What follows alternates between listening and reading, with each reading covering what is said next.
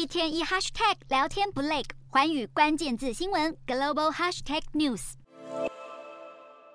粉红包包粉红指甲，影迷全身粉嫩嫩来看电影。因为好莱坞电影《芭比》在日本终于上映了。